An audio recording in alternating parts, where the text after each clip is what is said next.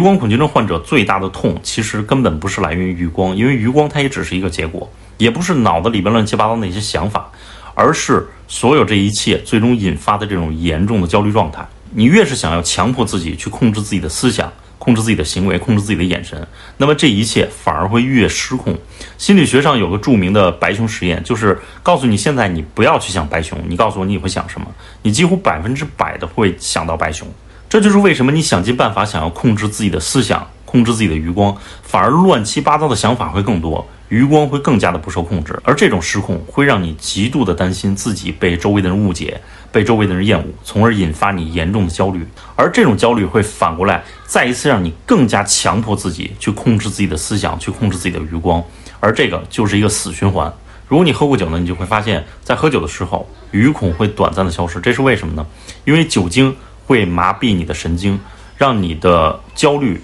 短暂的消失。但这个呢，只是暂时性的缓解。如果要永久性的去缓解这个焦虑，需要从内心的深处真的去接受自己各种各样的想法，接受自己的余光。我相信很多朋友呢，去过很多地方，也使过很多不同的方法啊，用在自己的身上，比如暴露反应疗法，比如认知行为疗法。我先说什么方法不可以用啊？首先，暴露反应疗法并不适合所有人，因为每个人的承受能力是不一样的，不是每一个人进入到自己严重焦虑的那个环境里边。都可以突破那道极限。如果错误的使用暴露反应疗法，其实往往呢反而会适得其反，会挫伤这个人原本可能就存在的一点点信心。当然你可以去尝试，但是这个方法绝对不是适合于每一个人的。那我推荐的呢是我自身成功摆脱，也是帮助了其他狱友使用的认知行为疗法。而正确的认知行为疗法呢，是通过心理暗示加上行为模式的引导，来去阻断那个曾经一直困扰你的那个思维死循环的点。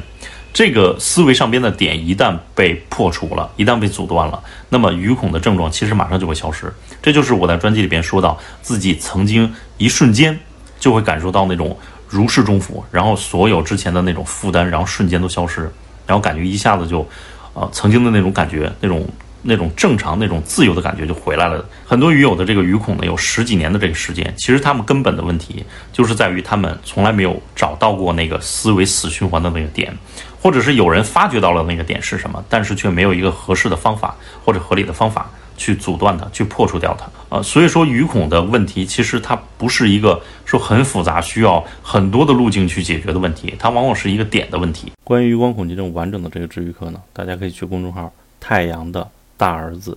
相信呢会帮助你走出来，加油。